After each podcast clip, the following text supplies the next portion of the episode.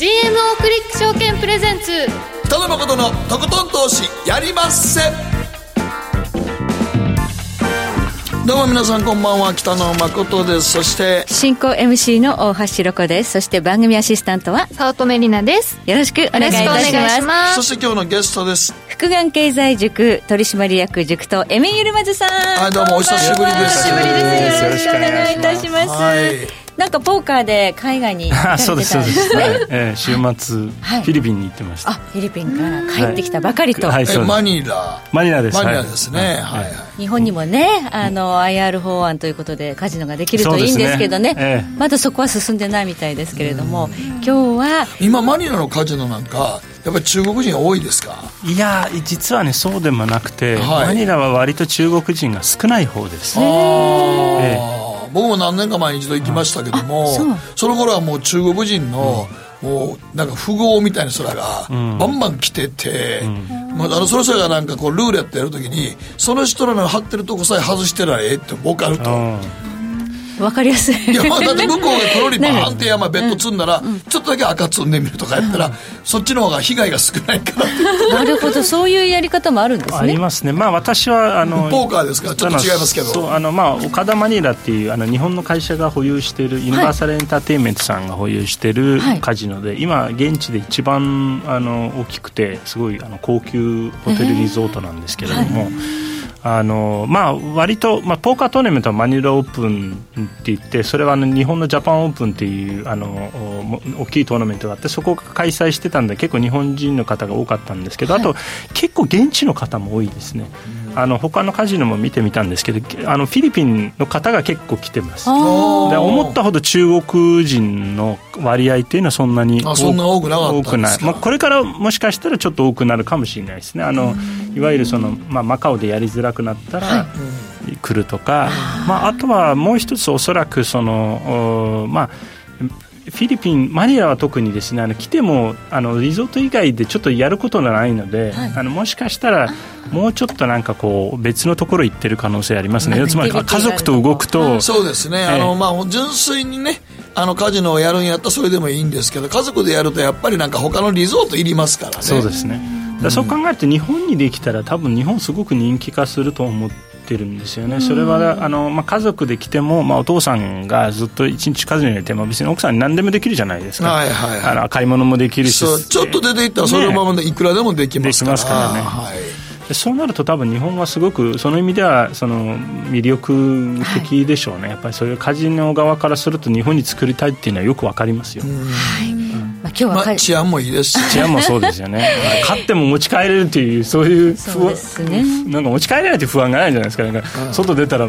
なんかこう強盗に遭うとかさ。まあ、そういうのはほとんど日本は心配がないですからね。そうそうそう。というのはないのでね、はい、ええ。今日はねあのカジノの話ではなくて、マーケットの話聞いていきます、はい。アメでリカが、ね、も今日のテーマで一番勉強研究したことかもしれませんよ。ポーカトークテーマね、はい一番勉強研究したことやっぱりポーカーとかかなり研究されたんですか？いや私は ポーカーはめちゃくちゃ研究してますよ。ポーカーはまあ本で多分60冊ぐらい読んでるしあのその、えーまあ、映像コンテンツもたくさん買ってますしささらにそのポーカーのコーチングサイトの会員っていうか有料会員で入ってるコーチングサイトとかがあって、それもあのもうその常になんかこういうあのえーいわゆるライブ中継をやったりとかそういうのをやっているので、まあ、あの自分自身も福安経済塾というところをやってるんですけど、はいはい。やっぱりその、ね人間ってすな何何かこうプロのその助けを求めるといいと思いますよ。なんか教えて 教えてくれる人その道のやっぱりそのプロがね。そうプロがあのなので僕自身も結構そういう有料化あの教えてもらってるので,、はい。でそれはすごくあの自分のあのポーカーの功績にはすごく役立ったので、うん。よくね優勝されてますからね。ね。はい。はい。常に学びの人生ということなんでしょうか、はい。今日はね投稿テーマ今まで一番勉強研究したこと皆さんどしどし投稿してください。そしてマーケットのリアルのコーナーでは総実総合研究所調査グループ研究員安田沙子さんをお迎えいたしまして、えー先日ねニューヨークマンハッタン行ってきたということで、えーニューヨークのリポートそして今後の投資対象としてアメリカ経済どうなんでしょうか。このあたりズバリ伺っていきますのでご期待いただければと思います、はい。ではこの後誠とひろ子の週刊気になるニュースから早速スタートです。北野誠のとことん投資やりまっせ。誠さんより私についてきなさい。わかりました。この番組は良質な金融サービスをもっと使いやすくもっとリーズナブルに GMO クリック証券の提供でお送りします誠とひろこの週刊気になるニュース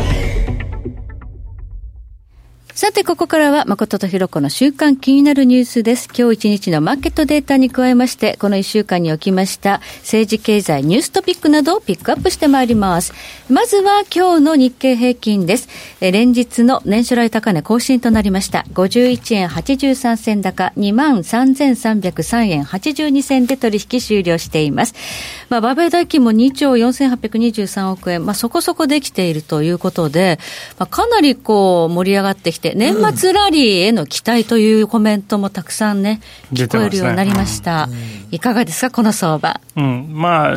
私は年末弱気ポジションをまだ変えてないんですけど、はい、僕だけになりました、今、あの年末弱気を維持してるのは、みんな結構強気にそうなってきてるので、はい。はい、あのまあ、これはだから、あのまあ、一つ、例えばね、まあ、まだ僕はいろいろ年末までサプライズがあると思っているので、弱気は変えてないんですけど、ただ一つ、まあ、例えば自分のが反省する点っていうか、あのまあ、見抜けなかった点があるとすれば、その QE、まあ、隠れ QE をやるっていうのは、さすがに僕は予想できなかったので、隠れ QE というのは？あの FRB のですね、はい、あのいわゆる量的緩和、まあ、量的緩和っていうと言わない量的緩和をや短期市場での資金供給ですね。そうですね、えーはい、やってますので。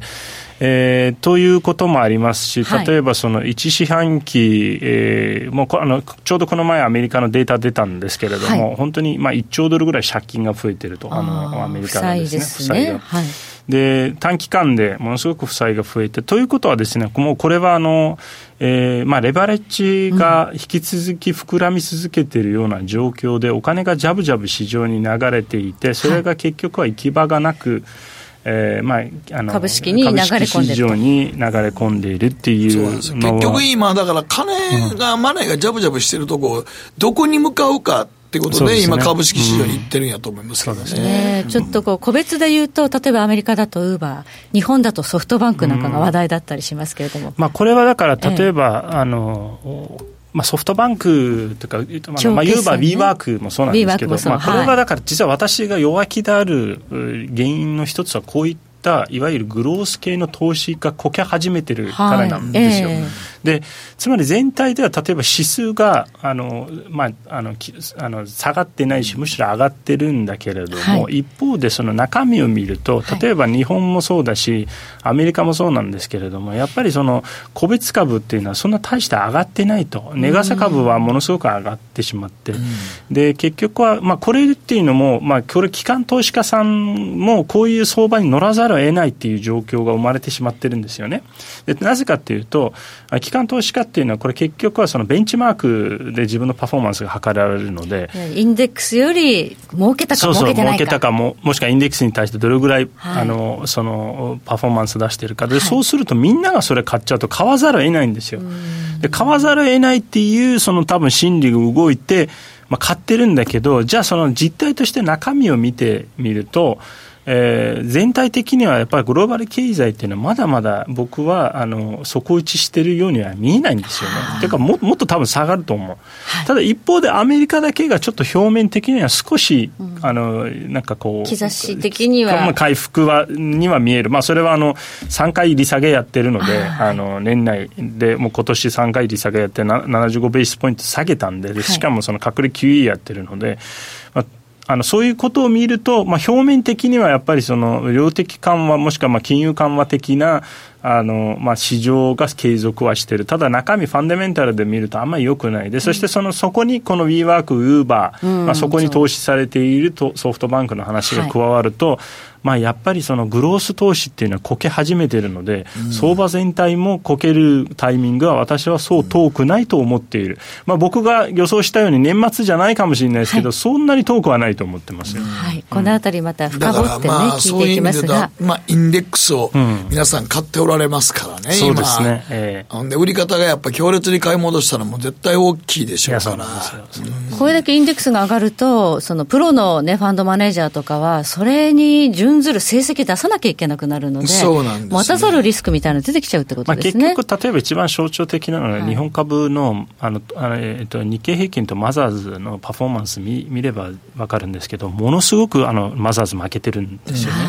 うん、これなんでこういうこと起きてるかっていうと、結局はどこで乖離し始めてるかっていうと、2018年の夏なんですよ。去年ですか去年の夏、6月、5月、6月から乖離始めて、そのその時まで一緒に動いてます。はい、で、それ以降乖離し始めて、まあ、これはあのいくつか理由あるんですけれども、うん、一つはだからさっき言ってたその心理、そういう心理が動いてしまっているっていう、あの、うん、であ、あとは東証の再編、えー、問題に絡んで、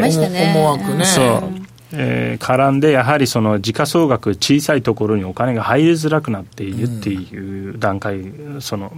その状況が起きている、はい、でも結局はですね、これはもっと、まあ、簡単に言えば、相場全体が弱いんですよ、つまり、はい、本当の上昇相場だったら、これ、あの全部すべてあの中古型も大型も一緒に上がって相場全体で底上げされるっていうのはこれ本来の姿なんですけど、うんただこれは見てみると、本当に大型指数、しかも値傘株だけが一生懸命上がっていて、まあ、例えばあのファーストリテイリングのようなですね、はい。えー、でもそれってあの結局は例えば個人投資家に恩恵があるかっていうと、まあ、あんまりないですよね。そうですね、マザーズは鈍いですもんね、うん、そうですね、うん、新興銘柄も鈍いですね。一口だってファストリテイリング一口。600万？もっと680万700万？ぐらい。700万ぐらいあれを個人投資家がどんだけ買えない買えないですね。軽くは買えないですね、うん、またあの後ほどゆっくりとお話伺っていきます、えー、ではここでりなちゃんがこの1週間気になるニュースピックアップです。はい、えー、今週は女性のメガネを禁止するルールに波紋メガネ着用禁止企業にさまざまな声というニュースなんですが、はい、女性従業員に勤務中はメガネを外すよう強要する企業や店舗があってネットに抗議の声が上がっているそうなんですが業種としては和食や有名ホテルの受付嬢巫女さんキャビンアテンダント老舗料亭などなどいずれもメガネ禁止という社内規則を公表している企業はなかったそうなんです。表向きはそういう言ってないけど、はい、僕もこの記事見たときに、はい、いや、百貨店とかも受付の女の人でメガネかけてる人まず見ないですね。ていうか、化粧品売り場で見ないですよ。うん、まあ、眼鏡ない方が、まあ、ちょっとその憧れの対象というか、綺麗なお姉さんがいる方が化粧品売れるとか、そういうことなんでしょうか？エミさん、でも海外どうなんですか？いや、あんまり関係ない気がしますけどね、結構眼鏡かけてる子いましたよ、フィリピンは。いや、あの、飛行機なんか乗ってたら、海外のね、キャビンアテンダントさん、結構普通に眼鏡かけてますよ。かけてますね。かけてますよ。はい、日本だと、なんかこう、和装だと眼鏡はあんまり似合わないとか言って、暗黙でそれはかけないようにと。メガネ萌えとかないんですかね、逆に。ありますよ。ありますよね。メガネ萌えありますよ。あの、アニメの世界ではメガネ萌え結構皆さん。そうですよね。はい。だからリアル萌えがあんまないんですよ。リアル萌えいや、でも、男はええのになぜ女性だけあかんのって世界になるので。そうですよね。なんか逆にね、日本はちょっとこう、そういう文化だし、メガネ萌えでいいんじゃないですか、こういうキュンみたいな、こういう。日本はね、確かに昔から海外行くとメガネかけてるっていうそうだからね言われてますけど、なんかあのどういう目線なんか分かんないけど、なんかあの眼鏡はほんまにあの暗黙の了解でダメみたいなことが結構あるみたいで、やっぱり。僕もそう言われてみれば、この記事読んでから、いろんなところで見たら、まあ、まあ、病院の受付とかはまだ全然大丈夫ですけど、本当に百貨店業界は本当に眼鏡の人少ないですね。そうですね。りなちゃん、来週から眼鏡にしようか。眼鏡、眼鏡。いや、でも中には本当にコンタクトレンズが全然ダメな人も多いから。考えてみれば女女性アナウンサーもほとんど眼鏡かけてないそうなんですよ。眼鏡かけてる人ほとんどいないね。唐橋さんぐらいでしょうかね。でも唐橋さんは逆にあれでよかったって言われてるぐらいやけど、それぐらい珍しいっていうことですよね。だから私もレシックして、あの、コンタクトがちょっと合わなくなってどうしようって時に、もうしんどいですよね。レーザーでやったんですよね。でももう別にきちんとした理由では、キャビンアテンダントさんが荷物の出し入れとかで落ちてきたら危ないとか、非常時の時に眼鏡がなかったら怖いとか、っていう理由でダメにしてるみたいですけど、でもそれもな、海外じゃ普通に眼鏡かけて結構見るからな、飛行機の中で。ということでね、メガネかけたいのに、かけちゃダメって言われてるんだとしたら、ちょっともう時代的にどうかな、うん、どうかなと思うし、皆さん別にメガネかけてる女性見ても、もう一番笑った理由がね、はい、なんか男性側からの目線でね、いや、メガネかけてる女性は知的に見えるから、ええやん別にと思って。なんやねんそれ。それすんげえ差別やと思うけどな。知的に見えると、自分に自信がなくなっちゃうってこと？知的に見えるのは、なんかちょっとお客さんに悪いような気がするみたいな意見もあって、びっくりするような感じがした。その意見は僕は。ええやん、別にと思って。うん、なるほど、うん、ちょっとだから、女性は、あの、アホの方が可愛いみたいな、そういう裏返し、まあ、そういう、そういう男の目線がどっかにまだあんねんなと思って。あらまあ。うん、あらまあやろ。ちょっと聞くと、あらまあやなと思いました。ですね。はい、ここまで、誠弘子の週刊気になるニュースでした。この後、マーケットフロントラインです。北野誠のとことん投資やりまっせやりまっせって何語ですか？さあねえ先生好きって10回言ってそれ10回クイズでしょいいからじゃあ好き好き好き好き好き好き好き好き好き好き。僕も先生好き。え？もう。思わず笑みがこぼれる。株式 FX は GMO クリック証券。あらっしゃい。ご注文どうぞ。うんと大盛りラーメンにトッピングでチャーシューコーンメンマ海苔それに味玉白髪ネギねあバターとワカメも。全部のせ一丁シンプルにわかりやすく株式 FX は GMO クリック証券。占えましたぞあなたの未来。えどんな？あなたは努力次第で大きな成功を収めます。ただし野菜中心の食事と早寝早起き適度な運動をして健康なんだよ。母ちゃんのセリフと一緒じゃん。未来は自分で切り開く。株式 FX は GMO クリック証券。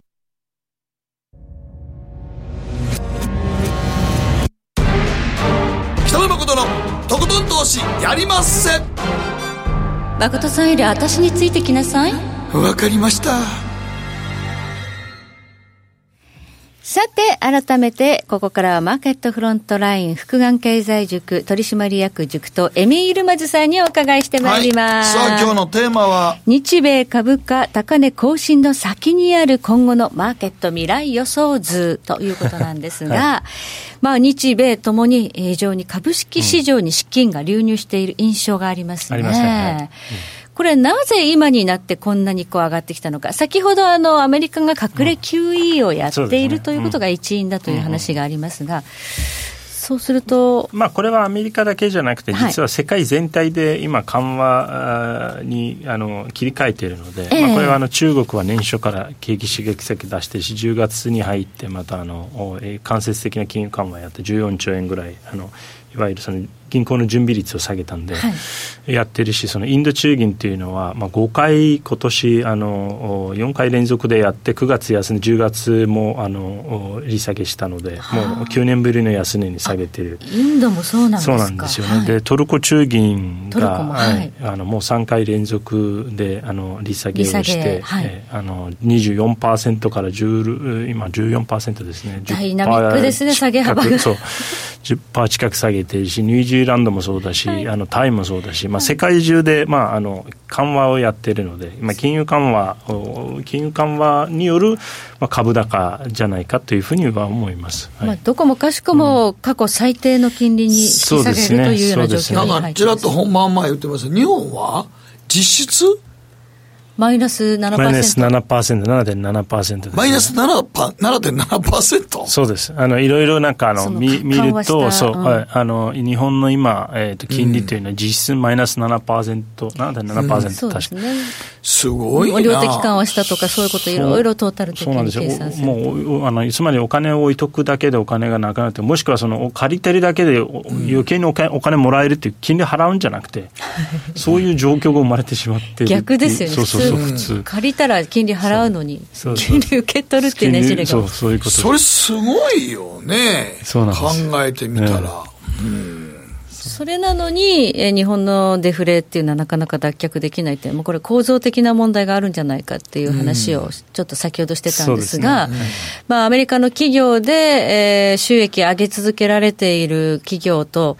ネットフリックスなんかに象徴されるサブスクリプションモデル、うん、これがやっぱりデフレの根幹なんじゃないかって先ほどね。まあそうですね。まあ一つは、はい、あの、それじゃないかと。もう一つはやはりその、結構、まあ、あの、ここ世界景気を引っ張ってきたのはスマホだったので、ここ10年間、はい、特に半導体ですね。はい、で、それがその、まあ、スマホ自体がすごくコモディティ化してしまって、えー、スマホ自体もしくはハードで儲からなくなっているのでもうそのその他の企業っていうのは一斉にネットフリックスの分野にあの今進出してきてるじゃないですか、うん、そうか。だからネットフリックス最初ねやりだした時は、うん、おおっと思ったような結局アマゾンもやりだしたし。そうですねいろんなとこがもう、グーグルもやりだしたから、アップルもそうでしょ、アップルもそうですね。でそう考えると、結局、今度、お互いもっと、まあ、 cannibalize していくんですよね、でまあ、もちろんその積極的なキャンペーンやって、そのサブスクリ subscriber を増やすんですけど、まあ、先ほども、ね、あのオフレコで話したのは、あのえー、結局はサブスクリプションモデルっていうのは、これ、あの構造的なデフレなんですよ。であのまあえーまあ、映画、例えば月2回行くとしたら、2人で行って、自分と、まあ、あの付き合っている人、恋人もしくはあの奥さんと一緒に行くとしたら、はい、えー、これはまあ2人で行って、あと飲み物買って、あのポップコーン買って、1回5000円で2回行って1万円じゃないですか、でもそれが1000円のサブスクリプションで済むっていうのは、これ、10分の1ですよね。見放題ですもんね、しかもね。9000円どこに行った？はい、9000円はどこに行ってるかというと、そういったものが消費が結局減って、あのそのまあ、デフレを作ってる、でもう一つはですね、はい、これあの、えーまあ、実はその今度11月27日に自分の新しい本を出すんですけど、はい、そのその中でも解説していますがあのいわゆるミレニアル世代の消費行動のその、まあ、変化があります、でそれは、えー、物を持つっていうよりもシェアするっていう、うん、そうですね、うん、で結局、まあ、サブスクリプションモデルっていうのは何が悪いかっていうと物が残らないんですよ。で、その、あの、買ってる、購入して、デジタルで購入してるものって、そこの会社が存在している限り、もしくは、えー、いる、いる限りは使えるんだけれども、うん、その、まず、まあ、その会社がなくなった時、自分が会員でなくなった時は、もうそれが全部使えなくなるという。うん、でも、昔買った DVD とかって残ってるじゃないですか、今でも。まあ、見る見ないは置いといてですね、はいはい、結局ゲームとかもそうなんですよ。ゲームっていう、まあ、コンテンツソフトウェアっていうのも、まあ、昔ね、あの、買ってた、私レトロゲーム好きなんですけれども、はい、それ全部、あの、カセットとかのカートリッジとか残ってるけれども、はいうん、今だったら、もうその、なんか、いわゆる例えばあの、たくさんオンラインのサービスあるんです、スチームとか、スチームって会社が倒産したら、これ全部ぶっ飛ぶ可能性ありますよね、私が、スチームのライブラリーにあるものが、うん、ですよね。はいあの結局、すべてあのそういうふうになっちゃってるんですよ。まあ、あのこれあのい、いろんなコンテンツがそうじゃないですか、DMM さんもそうですよね、はいはい、DMM さんも特殊なあのそのプレイヤーであのコンテンツ出してるから、つまり DMM っていうのはなくなったら、そのコンテンツ見れないと。これ、何を意味してるかっていうと、いわゆるミレニアル世代っていうのは、そのあの消費行動としては、あの、物を持ってない、物を持たない世代なんですよね。うん、ネットワースがゼロです、つまり。ネットワースがゼロで、まあ、シェアリングをベースにしたものであると、そうすると、まあ、欲も少ない。うん子供も作らない、で実はもっと言えばあのセックスもしないっていう 出てるらしい。これアメリカも起きてるでも、でも、まあ、少子化、ね、アメリカでも今もう少子化になってるんでしょ？そうなんですよ。で、アメリカでも同じことが起きてるっていう、これ日本、これはあの、うん、僕もその意見をうなずけるとしたら、あの、僕はよく言ってたんですけど、あの、人間って娯楽がなくて、あの、田舎に住んだら、大体エッチなんですよ。そうですよね。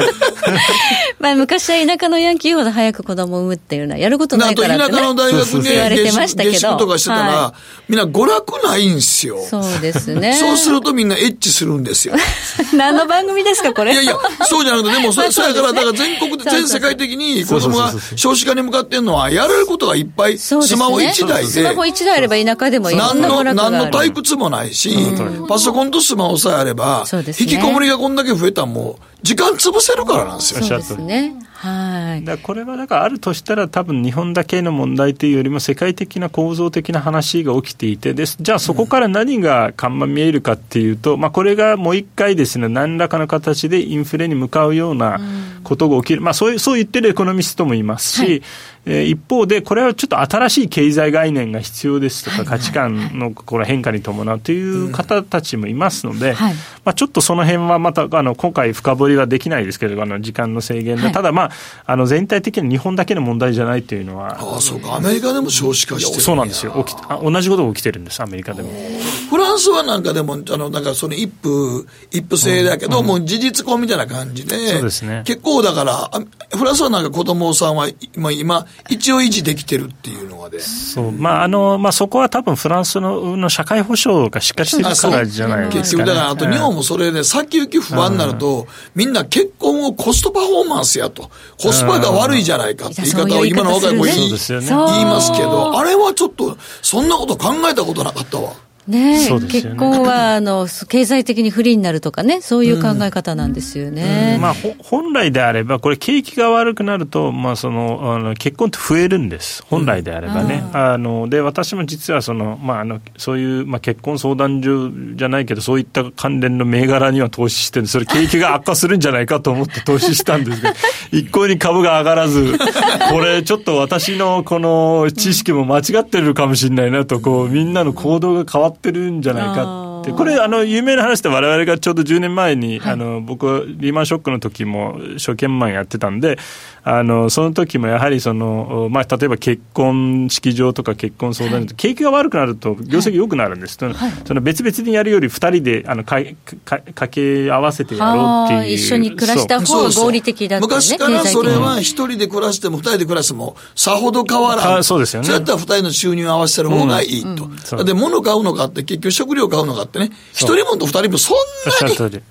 うん、でこれが景気になると結婚所とあのおあのお酒屋さんとあとあのいわゆるあのギャンブルっていうか宝くじ、まあ、ヨーロッパ宝くじの上場会社いっぱいあるので、うん、が株が上がるっていうのでこれこの3つで有名だったんですけど今の感覚を見るとちょっとそれその時代じゃないかもしれないですね。結婚もしなくなっちゃったそうですね、ね、だからこの書き込みなんだけど生命の危機がなくなってくると繁殖が抑えられてるんじゃなくて生命の危機を感じなくなると繁殖は抑えられるんですよ、う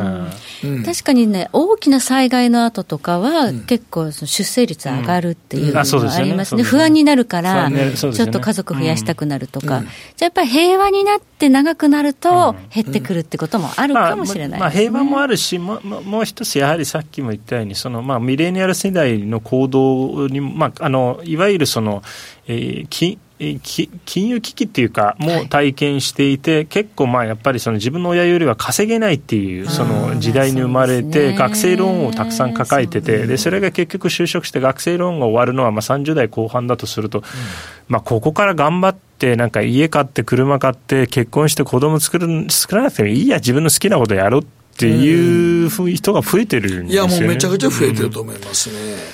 まあ、結局、そこに乗っかってきてる、まあ、話戻すんですけど、はい、ソフトバンクが投資されている、はい、まあ、ユーバーだったりとか、はい、ーワークっていうのはシェアリングスペースなんですけど、はい、まあ、ユーバーでいうと、まあまあ、タクシー、はい。まあまあ、ね、まあ、それもシェアリングに近いものはあるんだけども、あのでも、まあ、そういったものが、まあ、やっぱり流れとしては間違ってはない、ただ、まあ、その分野においても、やはり結構競争が今、激しくなってきているそうですね、もうあまりにもそういうこう類似の会社も出てきて、うん。ね、もう先に夢を買われすぎちゃって、うん、まあ、株価が上がりすぎたので、ちょっとしばらく調整強いられそうなムードですね。そうですね、まあ、もう一つはやはりその景気の、これ、僕はやっぱり引き続き、そのファンダメンタルがよくないと思って、今日ちょっと持ってきたんですけど、はい、まあ、もしもしよかったら、はい、どうぞ。ええ見ていただきたい、これちょうど更新したばかりなんで、あの、はい、例えばですね、これ年間 GDP 成長率見ていただくと、まあ、グローバルであのこれ全体で下がってるんですよね、あの今年の、ね、第2四半期までね。ねえで地域別で見ても新興国はあの、まあ、ちょっとはあの今年に入ってからあ少し南米と東欧が少しあの底打ち感はあるけれどもアジアがちょっとやっぱり中国の関係もあって下がってきてる。はいような状況。で今度2ページ見ていただくと、この PMI がですね、はい、あのもうこれ、製造業の下げ方が著しくて、少し最近、あまあ、底打ち感が。アメリカだけちょっと、えー、そうですね、まあ、アメリカだけ、まあ、結局はですね、はい、まあ、あの簡単に言うと、アメリカだけが元気なんですよ、今。はいはいうん、で、その世界はアメリカがあの今アメリカ経済がかろうじて元気で他がみんな元気がなくて、ただこれはですね実は私のまあ仮説っていうか考え方では、はいはいまあ、アメリカが元気なのは、あのこれはまあある意味当たり前のことで、なぜかっていうと、あのまあえいわゆる製造業っていうのは景気の先行で、あの消費っていうのは景気の遅行なので、はい、でアメリカっていう国があの製造業が GDP に占める、えー、比率っていうのは少ないので、まあ、10%ちょっとなので、はい、そういうふうに考えると、アメリカ経済っていうのは、今、世界経済の遅行指数だと僕も思っている GDP に占める割合は消費が大きいわけですね、アメリカはね。はい、はい、となると、じゃあ、どこが先かっていうと、はい、先行指数はおそらく中国、その次はドイツ、はい、その次は日本で、で最後はアメリカです。でつまりこのおセオリー通りに行くと、アメリカが一番最後に崩れてくるという僕は仮説立てているので、はい、アメリカはまだこれから悪くなってくるというのを僕は思っているんですね。はいこれはあの、まあ、感覚的にはですね、おそらく、その今のデータ上見ても、アメリカのマクロデータっていうのは決してそんなに良くないんです。雇用は少し良くなったけれども、はい、消費者、えー、信頼もそうだし、あの結局はあのその他あの、えー、例えば製造業見ても、コンストラクション見ても。小売りもちょっとこの間悪かったですね。悪かったですね。はい、そう。ええということを考えると、ちょっと全体的にはですね、よくはない。ただし、はい、例えば10年国債長期長期金利を見ていただくと、ちょっと反発そうです、反発はしています。つまり、一時期に比べてリセッション懸念が少し後退はしている。これは事実なんですね。はいはい、じゃあ、これから何が起きるかというと、あの、ちょっとマクロデータ見ないといけない。これから本当に、いや、私は間違ってるかもしれない。これからアメリカ経済が悪くならないで、はい、ここから全部、あの、そほ他も逆に V 字回復してアメリカのように元気になるっていうシナリオも、これはありえます。ゼロではないので、はいはい、でそう考えると、今後のちょっとマクロ指標を見て、本当に例えばその世界的に PMI が上昇していくとか、消費行動が良くなっていくとか、もしくは製造業が復活していくような、あの状況が生まれると、えー、これはあじゃあもうリセッションにはならないだろうなという、うん、あの判断はできるんですけど、ただ、現時点で私が見てる感じでは、これは私はリセッションになると思ってます、はい、世界的にはね。中国、ドイツといった先行する、まあ、国の指標がもうずっと悪化してるので。悪化してますよね。で、これはあの例えばですね、ドイツがもうあのリーマンショック以来の実セッション、はいはい、今ね、ドイツバンク、ドイツがね、なんか危ないっていうのが、っていうね、噂も出てます噂が結構広がってるんですけど、えー、まあ、それはあのちょうど昨日私、ツイッターで書いたんですけど、2四半期で5000億、約5000億円の赤字出しているので、それってどうやって出せるんだって、こんな相場が下がってないはずなのにって、証券会社がね。で結局はその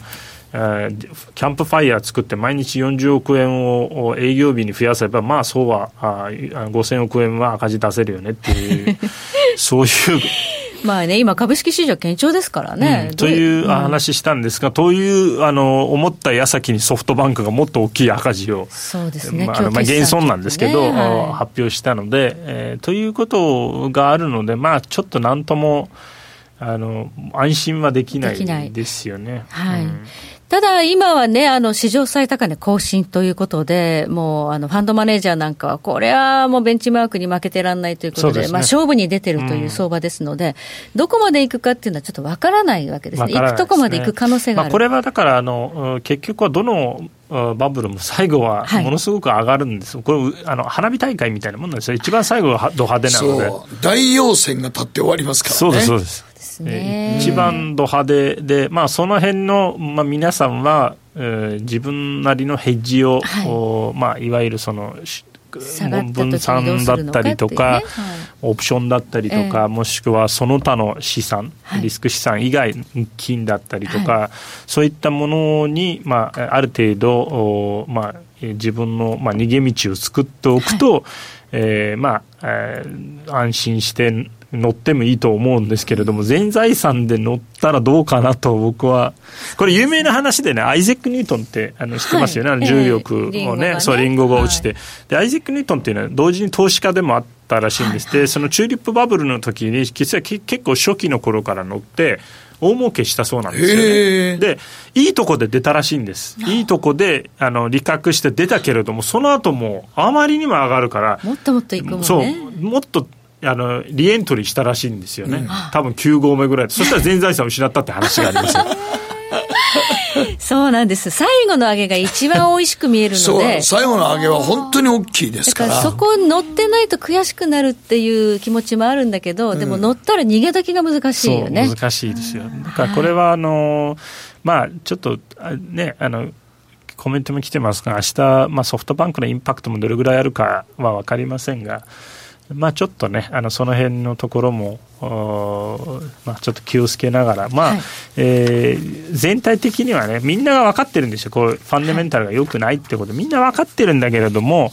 まあ、やめられないっていうのは、まあ、これはあの僕が例えて言うと、タイタニックが沈んでるのに演奏しすぎし続けてる、はい、楽団ね。楽団あったじゃないですか。まあ、そういうようなもので。オーケストラをこうね、最後まで沈むまで。さらにその FRB がボリュームを上げたので、はい、演奏のね、あの、なおさらもう聞こえなくなってるって、そうそう水が足元まで来てるけど、うん、まあ、これは最悪水が首元まで来るまで、やるかもしれないし、はい、それに続くもしかしたらきっかけっていうのは何か大きなきっかけ、まあ、ドイツバンクかもしれませんが別のものかもしれませんが。もしれないしいやもしくはもうトランプトランプさんの政治問題なんかも、えー、ある可能性はありますので、まあ、その辺によってえー、相場の、まあ、一つのトリガーになる可能性はありますね。はい。まあ、今ね、足元ちょっとバブル化する可能性がある。そして大きく崩れる可能性があるというようなお話をされたエミンさんですが、11月27日に新潮が出ます。その新潮は、令和時代には日経平均30万円になるっていうふうに、ね、書いてあるので、またこの長いビューでは、また全然違う強気の話がね、あるようですが、今日はもう時間切れです。はい、わかりました。これは、ここの本をぜひね、手に取って読んでいただければ。30万なん30万。この話はまた別途。はい、また違う時に違う時にね、伺いしたいと思います。はい。ここまでエミールマズさんでした。どうもありがとうございました。ありがとうございます。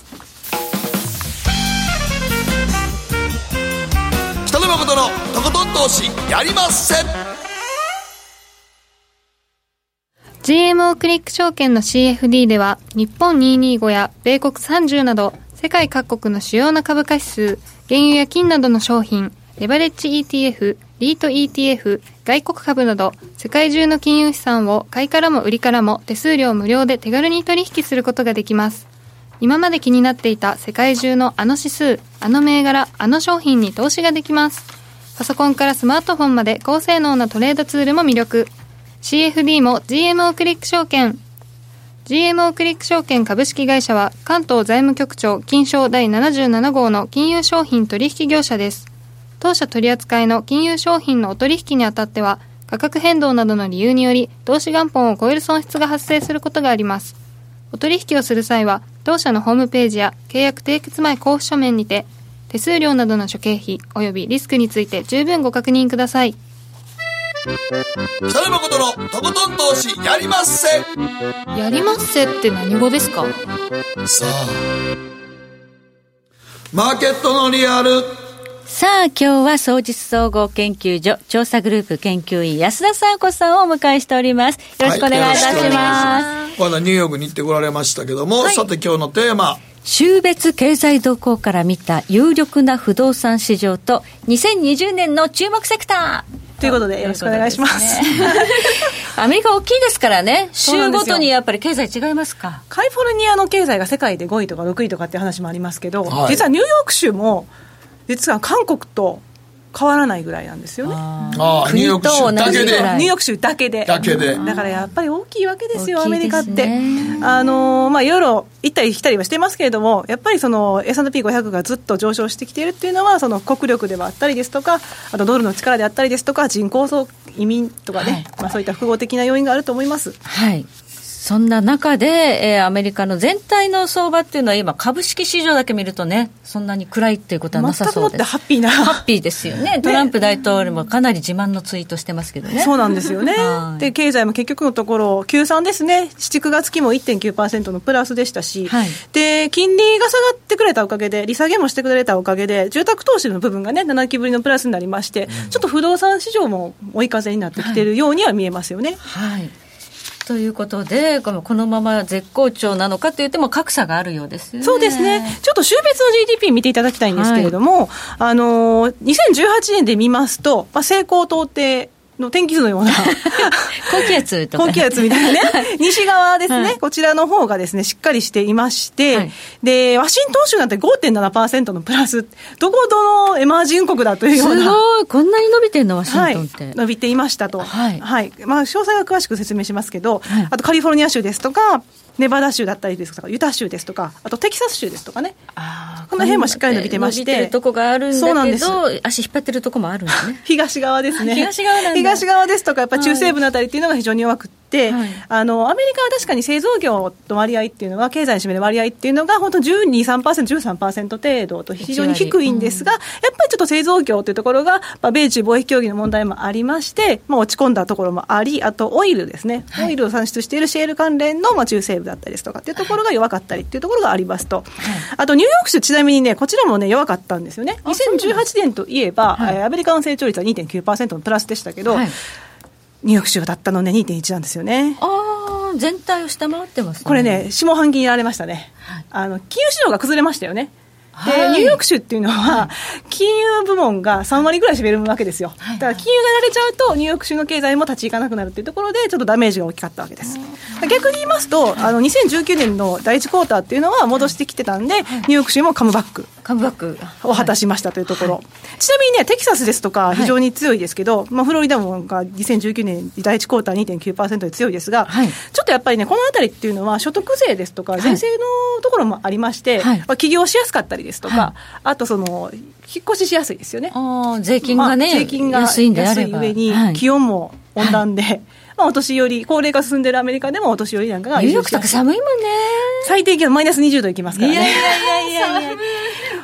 それ日本で言うと北海道の旭川ぐらいですよ。あそうですかね。それが大都市圏なわけでしょ？でしかも夏場は普通に40度近くまで上がるんで、温度差が激しいだったらねカリフォルニアとかフロリダとかの方が過ごしやすい、はい、毎日やね。ニューヨークよく見るもんね。すごい豪雪で雪が降ってるどうのこうので交通機関が麻痺してとかいうニュースよく聞きますよね。公的機関もお休みになったりね。はい、はい、10月の終わりなんて一時期は雪が降りましたからね。あらも。うほらそれはまあ北海道の旭川やことはまあそんなおかしないわなと。そうですね。まあそういったところがありましてやはりその週別動向天気でも違いますし税制も違いますしあともう一つですね注目すべきところなんですけれども、やっぱりですね人口なんですよね。人口5ページ目なんですけれども、週別 GDP の経済動向に注目というところで、えー、とこちらは2018年の成長率の上位10州と下位10州をお見せしているわけですが、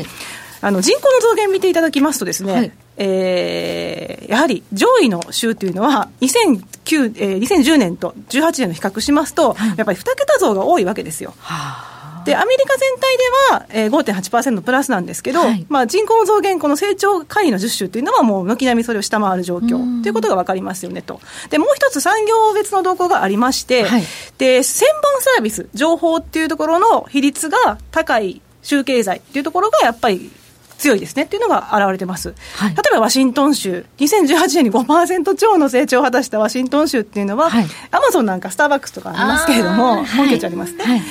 非常にあの専門サービス、要は事業だったり、はい、まあ、弁護士さん、会計士さん、はい、専門職ですね、はい、それとか IT エンジニアですとか、プログラマーですとか、まあ、派遣なんかも入ってくるんですけど、まあ、あと出版とかね、そういうところが入っている比率の高い州っていうのが、やっぱり成長率っていうのはしっかりしてますねっていうのが分かりますと。はいで、もう一つはやっぱり製造業の比率、比較的、まあ、安定しているところ、まあ、あんまり高すぎず低すぎずというところで、まあ、それなりにバランスが取れた経済というところで、この成長率上位10週というのは、西部が多かったりですとかっていうことが挙げられてます。はい。ということで、まあ、州別にね、ちぐはぐだということだけれども、あのこれからどうなっていくのかというと、人気がやっぱりこの伸びているところとか、はい、成功到底っていうところに、ますますこう、うん、移っていくと考えられますそうですね、不動産っていうところでは、やはりその西部、はい、まあ、ゴーウエストって昔曲がありましたけど、はい、その西に向かっていく傾向というのは見て取れるわけですが、はい、でやはり注目として、そのどういう世代がまあ住宅を買うか、まあ、不動産の話に移りますけど、ってなりましたときに、やっぱりこのミレニアム世代ですね、あの結婚ですとか、まあ、確かに、えー、結婚する年齢っていうのも上がってきてますし、婚姻率っていうのも下がってきてる部分はありますが、やはりその年齢的に30代の半ばに来ている方たちいらっしゃいますから、まあ、世帯を持つ方が増えているというところではい、でそういった時に今、金利も下がってますから、はい、住宅市場というのは非常にこうまた活性化しているわけなんですよね。でその中で例えば、えー、購入者比率を見てみましても、中古住宅っていうのは、あのアメリカの不動産市場の、まあ、9割近く占めるわけですけれども、新規購入者っていうのが、えー、33%まで9月回復してまして、はい、一時期はね、30%割り込んだ時もあったんですけど、はい、やっぱり増えてきてますねと。じゃ金利が下がったのと、このミレニアル世代っていうのが、住宅を買うという年齢に差し掛かってるっていうことが、うまく合致してると。はいというところが言えます。はい、で、図表7でお見せしているのは、その年齢別で見ますと、やっぱりその35歳未満から35歳から44歳というところ、はい、ここがね、またしっかり上がってきていますので、はい、あの7、9月期っていうところで金利が下がったり、下げしたっていうところの恩恵がこの辺に現れてるのかなと思われます。で、やっぱりその住宅購入をする世代別比率見てみましても、人口のね、25%がミレニアル世代って言われてますから、やっぱり購入する割合としても、今となっては36%となって、増えてますと。ここがね、ね今後のアメリカ経済引っ張っていくそうですね。消費もそうですし、住宅部門でもそうですし、はい、そして金利の低下と、その世帯の形成というところで、やっぱりミレニアル世代っていうのは、まあ、ポイントとなってくると、お金は借りやすいかもしれませんけど、住宅価格ってでも今、高いんじゃないそうなんですよね、まあ、それでもやっぱりそのミレニアル世代の人生の優先事項に、えー、住宅購入っていうのは72%ってありますし、はい、やっぱり意欲はあるわけですよね、はい、あのシェアリングというところっていうのは、シングルであればいいんですけれども、結婚した方々にしてみれば、なかなかそのコストパフォーマンスがいいかというと、うそうはいかないというところで、結局はマイホームなんかもそうですけどね、はい、はい、あの購入していくというパターンになる資産になりますからね、住宅の場合は。そして、じゃあ、アメリカのこの住宅価格価格ですね。で先ほど人口の増加の部分で、まあ、西部なんかが人気ですという話しましたけど、はい、住宅価格の上昇率にも非常によく表れてまして、それが7ページなんですが、人気が出てきたところ上がってる。上がってます、例えばワシントン州のシアトルですけれども、はい、こちらは、えー、2009年の6月、景気後退が終わってから、2019年までどれぐらい上がってきたかということをお示ししてるんですけれども、70%超えてるんですよね。すごいですね。全然違いますね。はい。で、あとは、あの、住宅価格の下落が著しかったアリゾナ州フェニックスであったりですとか、はい、ネバダ州ラスベガスというところも70%超える80%近いというような状況ではあります。はい。いや、一番すごいのはやっぱりサンフランシスコでして、はい、やっぱりその、サンフランシスコっていうのはカリフォルニア州のね、シリコンバレーなんかの近い部分ですから、まあ、上位所得者層の人方たちが住まれてるわけですが、100%超えてますね。まあ、2倍になってると。2倍ですか。全然違うんですよね。ですから、その、ペイできるかっていうところは問題にはなってくるんですが、まあ、あの、もともとの価格が、例えば、あの、アメリカですと、えー、中古住宅の価格がまあ25万ドルぐらいだったりするので、まあ、そこまで日本ほど高くはなかったりしますから、まあ、比較的買いやすい。となってくると、まあ、こういう都市でも買ってくる方たちは増えてくるという話になりますね。で、面白いのはニューヨーク州で、下落はしたんですけれども、はい、基本的にニューヨーク州って割と安定している不動産市場と言われてて、割と投資家の比率が高いので、はい、あんまり上がってなくて15.6%なんですが、まあ、先ほどお話したように、まあ、ある程度安定した市場とも言えますそんな暴落も今のところはないということですね多少は下がってますけどね、暴落とは、ね、はいかないですし、ね、ペントハウス、はい、あのいわゆるマンションの一番上の階が1億ドルっていうのがありますからね。円じゃないからね。円じゃないですかね。1億ドル。100 million dollar。108億円ぐらい。ということですね。いや、本当信じられないですよね。で、ビバリーヒルズのプール付きのマンションでも500万ドルとか700万ドルで買えることを考えたら、はって話なわけですよ。ペントハウスの半じゃないね。はい、700万ドルで7億円。そうです。まあ、それは妥当ですよね。ねビバリーヒルズって、まあ、昔ね、すごいとこだなと思ってましたけど。はいそれが。プール付きの豪邸でそんなもんでしょ。まあ、ビバリーヒルズに、まあ、手打っておきましょうねっていう。っていうふうになるわけじゃないですか？ですから、住宅価格は確かに高騰してはいるんですけれども、もうレベルが違うわけですよ。特にニューヨーク、マンハッタンに比べますとね。だから、あの、価格の上昇率は激しい部分はありますが、まだ購入できるというところで、例えばなんかネバダ州のラスベガスになって非常に、まあ、1000万円台で普通に買えたりもしますし、もっと安いところでは、ちょっと田舎に行くと、もう500万、ひどい時は100万円台で買えたりもしますから、要はちょっと。アメリカ広いから安いとか安いわけですよ。安いんですよ。土地余っとるからな。そうですね。ねまあ、その代わりなんかお店行くのに車で2時間ってことがあるかもしれませんけど。そんなん言うたら、今度僕がロケ行った岩手県も、結構遠いよ。なんかもう田舎の方行ったらめちゃくちゃ遠いよ。雪も降りますしね。あの、もうほんまに、こう軽く、こい軽くスーパーまで40分か1時間ぐらいかかるよ。この山間部の人どうしたのかな思って、見てたもん、俺。はい。まあそういうところにも、まあそのね、チャンスがあるということで、どんどんそのね、ミレニアル世代がこう、ちょっと散っていくという形で。で、都市部に確かにね、はい、あの住居を構えたい方が多いんですけど、最近こういう言葉がありまして、ヒップスターって言葉があるじゃないですか。ヒップスター。まあ、者とか、はい、こう奇抜なおしゃれが好きな人とかって意味ですけど、それとサバーブ、郊外っていうのをプラスして、ヒップスターブス。つまりヒップスターの若者たちが世帯を持って郊外に移っていってるんでこういう現象こういう人たちのことをヒップスターっていう言葉で表すようになってきてるんですね、はい、なので確かにあの本率は下がってますけど世帯を持った人たちはマイホームを求めて郊外に移り住んでいるのであんまり結構昔と変わらないパターンもあるってことなんですよね。はい、というわけで例えば8ページ目の住宅建設リフォーム小が小売の銘柄なんかっていうのは以前もご紹介したことがありますが、やっぱり金利下がってからそういったミレニアム世代の需要を見込んで上昇が著しいということが言えます。はいということを考えると、まあ、まだまだちょっとね、あの期待は持てそうということで、2020年に向かって、はい、えー、ちょっと株式市場、また盛り上がると考えるならば、どういったところに皆さん、注目されてるんですそうですね、あのまずですね、利下げ3回、予防的な利下げを3回行った場合っていうのは10ページ目なんですけれども、はい、基本的に1年後のリターンっていうのは、S&P500 で、えー、95年、96年の予防的利下げで23.6%の上昇、98年で19.4%の上昇でしたと。でドルもそれぞれ6%ずつ、6%超ずつ上がってまして、まあ、基本的には米株高、ドル高になっていくわけですよね、はいはい、まあ、経済拡大していくし、うんうん、で、金利もそんな下がらないから、ドルも支えられてるわけですけど、はい、で、そういったところになってくると、じゃあ、銘柄、どこが、まあ、注目されますかねって話になりますが、はい、で12ページ目なんですけど、はい。こういう時、まあ、経済拡大するってことは内需っていうのはしっかりしますよねってことがまあ考えられるわけですよね。はい、それで1年先のアナリストの目標株価平均を11月の4日と比べてみますと、アナリストが一番その上昇を見込んでいるのが12ページ目の表で、えー、マクドナルドが1位になってます。マクドナルド ?11 月4日から見て、1年後の株価、目標株価。で、一番から1年ですね。はい。っていうところですけど。で、マクドナルドは、あの、例えば、配達サービス始めたり。ディフェンス銘柄ですよね。そうですね。これはディフェンス銘柄でもありますね。うん、あとは、その、ウォルト・ディズニーですとかね。はい。ウォルト・ディズニーなんかやってきますと、動画配信も始めますし、あと、その、中国っていうところが意識されますけど、2020年頃かな？には、ハリウッドの興行成績を超えて、中国の興行額の方が増えてくると、上回ってくるという話もあるんで、コンテンツとしてはディズニーと魅力もあるっていう話もあります。はい、はい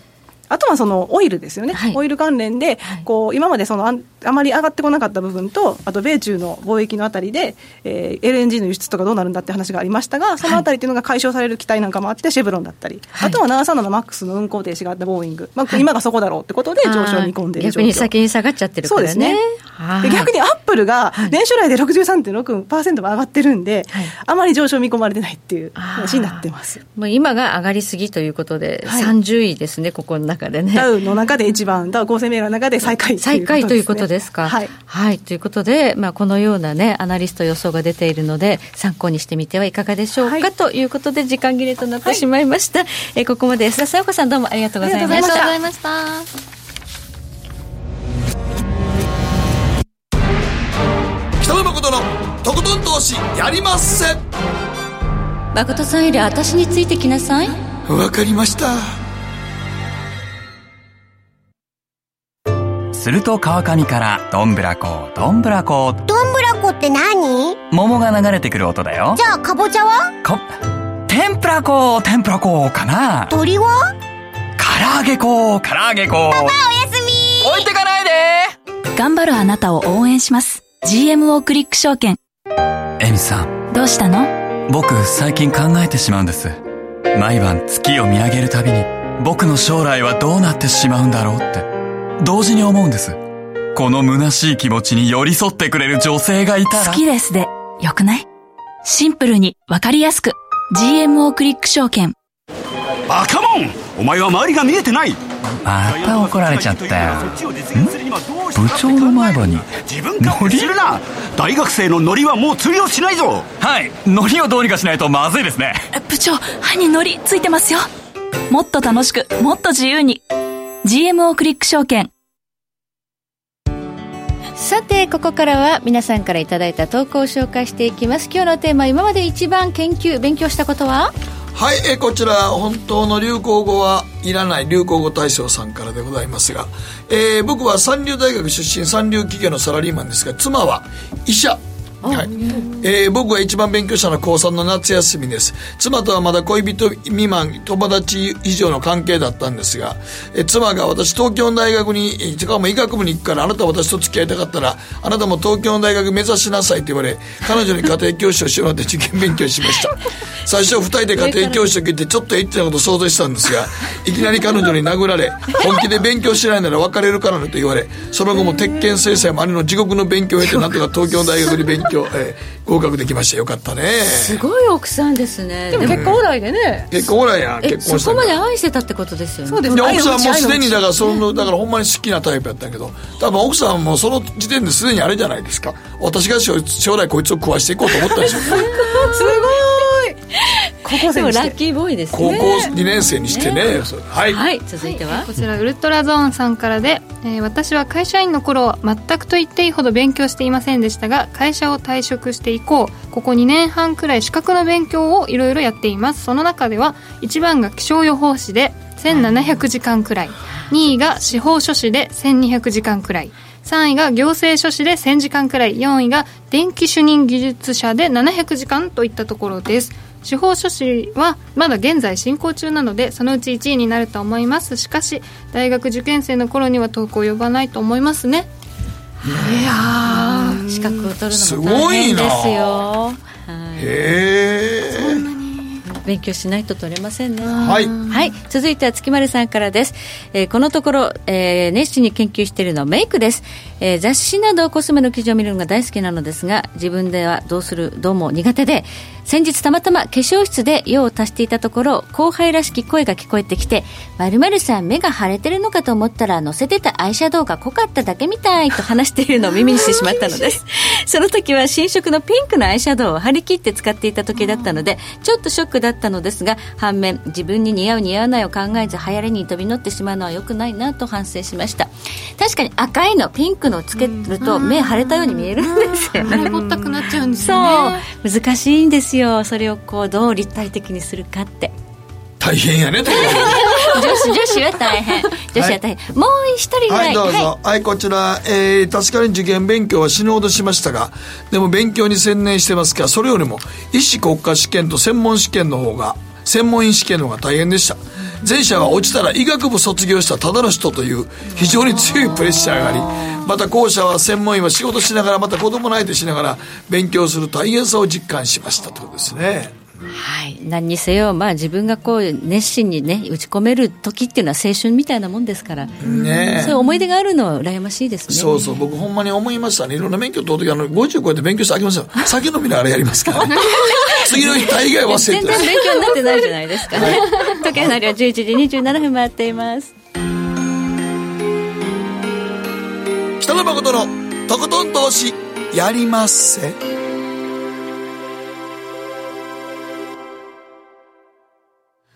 この番組は良質な金融サービスをもっと使いやすくもっとリーズナブルに GMO クリック証券の提供でお送りしました。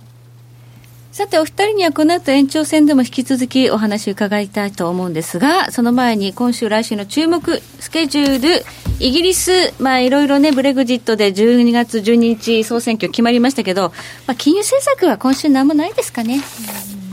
結局やったらサプライズですね。やったらサプライズですね。今は動かないでしょう。あとはまあ。何もすんな。せめて中銀ぐらいは。そうです、ね、何もすんな中銀ぐらいはもう。あのもうねいろいろ降らされて大変ということでね。あとまあいろいろイベントありますが。ああそうか。よ4日は8日はお S q なんや。S q ありますからね、はい、まあちょっと荒れるにしてもまあ今日ぐらいまでじゃない？でしょう、はい、ね、ではこの後延長戦でまたお二人にお話伺っていきたいと思います、はい、ここまでエミンさんそして安田さんどうもありがとうございました。ありがとうございました